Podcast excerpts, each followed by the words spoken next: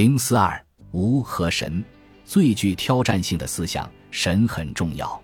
如果相信神，神就是宇宙内外最重要的；如果不相信，神也很重要，因为神会影响信仰他的信徒。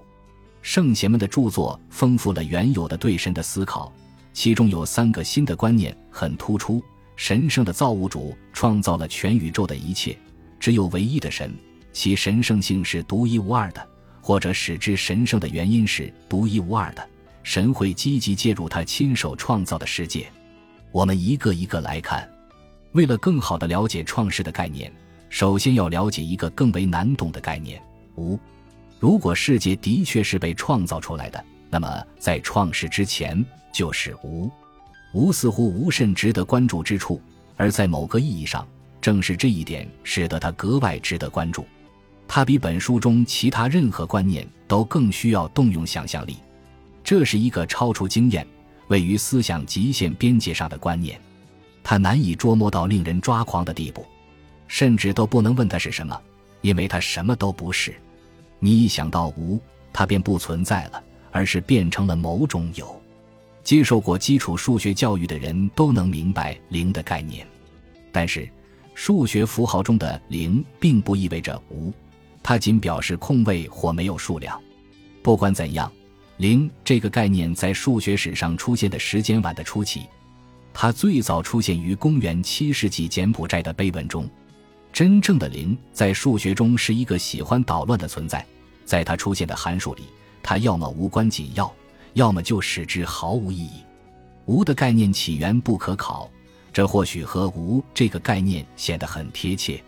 奥义书中有一个概念为巨大的空虚，而公元前一千纪中期左右的中国文献中提到了虚的概念，但这些概念似乎并不是无，它们位于物质宇宙之外的空间。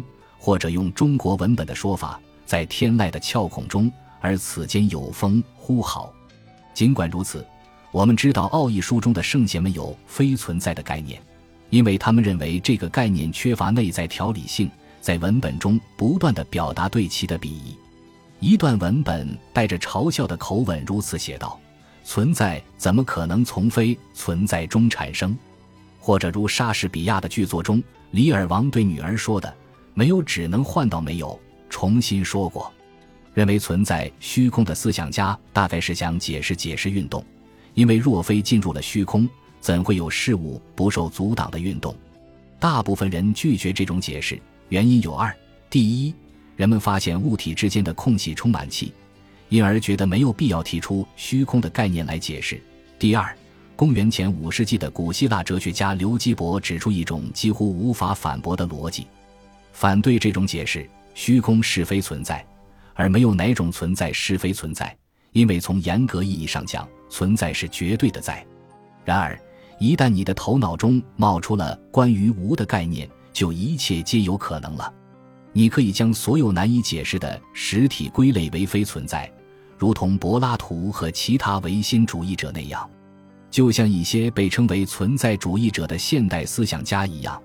你可以将虚无视为存在的本质，视为生命的来源和目的，以及使生命富有意义的背景。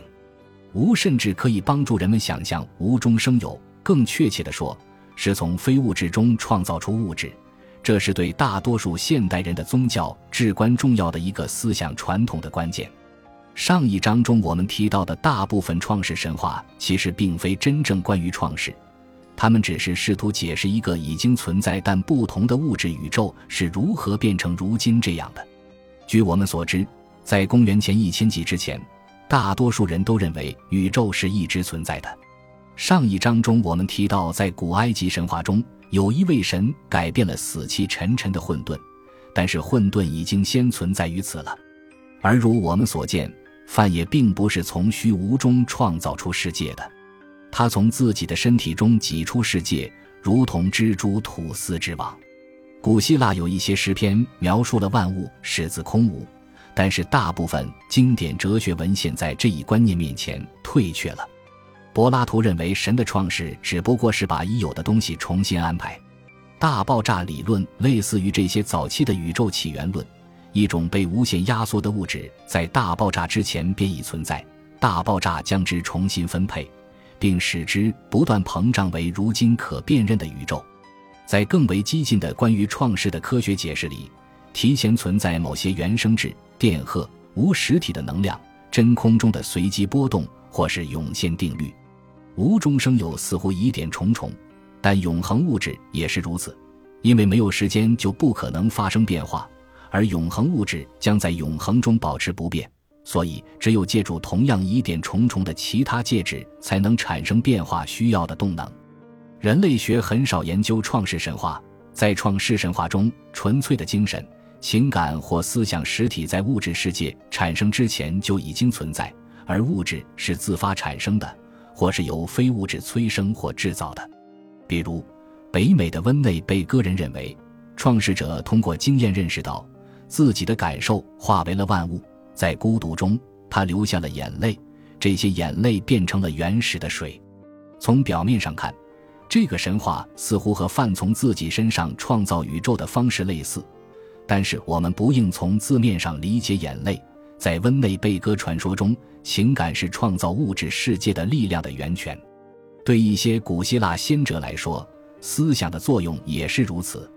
确实，感受和思想可以用彼此来定义。感受是未被总结的思想，思想是可被交流表达的感受。约翰福音。借鉴了希腊古典哲学，提出了一个神秘的概念，称世界是由思想上的行为所产生的。太初有道。圣经拉丁语原文的道义词为 logos，即思想。英译本中通常译为 the word。福音书的作者可能融合了希腊人和犹太人的思想，因为旧约全书呈现了最早也最具挑战性的这类创世描述：世界是思想的产物。竟然只用思想，便在一个没有物质，并且超越了存在和虚无的所在开创了世界。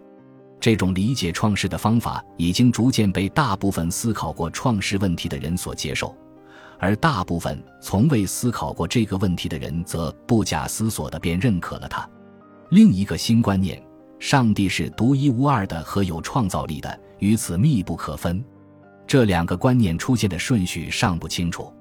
直至公元前一千纪后半叶，才有了关于这两种观念的可信文献记载。我们尚不清楚那些思想家是先想到上帝是独一无二的，然后推论出无中生有的创世说，还是先构思出创世的故事，然后推导出上帝的独特性。无论哪种情况，二者都是彼此依存的，因为在上帝创造其他一切以前，只有上帝是存在的，他拥有掌控一切的能力。因为我们所造的事物，我们也能再造和摧毁之。它纯然是精神上的，或者更甚于此，是无法形容、难以名状、无可匹敌的。这位独一无二的创造者，从虚无中创造出一切，垄断了对自然的控制权。我们如今对其如此熟悉，已无法想象，当他第一次被构想出来时是多么新奇。流行的无神论误认为，上帝是一个幼稚的观念。但其实需要很多艰苦的思考才能想出这样的观念。头脑简单的人，无论在过去还是在今天，都是一个样子，认为只有可见和可感知的东西才存在。这些人自然对上帝这个概念惊讶不已，甚至那些想象存在一个看不见的世界的人都认为，超自然界是形形色色的，众神拥挤，宛如大自然也遍布各色生物。希腊人为众神安排了顺序，我们看到，波斯人将神的数量减少到两位：善神和恶神。在印度的单一主神教中，众神合在一起，代表一个统一的神。印度教信徒从逻辑层面对一神教发出了普遍的反对：如果一个神可以永存，为什么其他神不行？大多数已知的统一体都是可分的，岩石可以打碎。光线可以折射成彩虹，也许上帝的独一无二就体现在这里，或者上帝可能是一个复杂的综合体，如大自然一样，是其他一切的独特总和，包括其他诸神，或者其他诸神也是上帝创造的一部分。对神独一无二的特性最有力的系统表述，出自犹太人的圣典，在某个未知的年代，犹太人的部落神奇雅赫维。是犹太人的唯一真神，或者在那时成了犹太人的唯一真神。他宣称，没有其他神能与我抗衡。矛盾的是，人们对雅赫维的失望，使他向唯一全能的存在进一步转变的起点。公元前六世纪八十年代，在经历战败和被大规模逐出家园后，犹太人将自身的苦难视为对信仰的考验，视为神对其不屈不挠的信仰和崇拜的要求。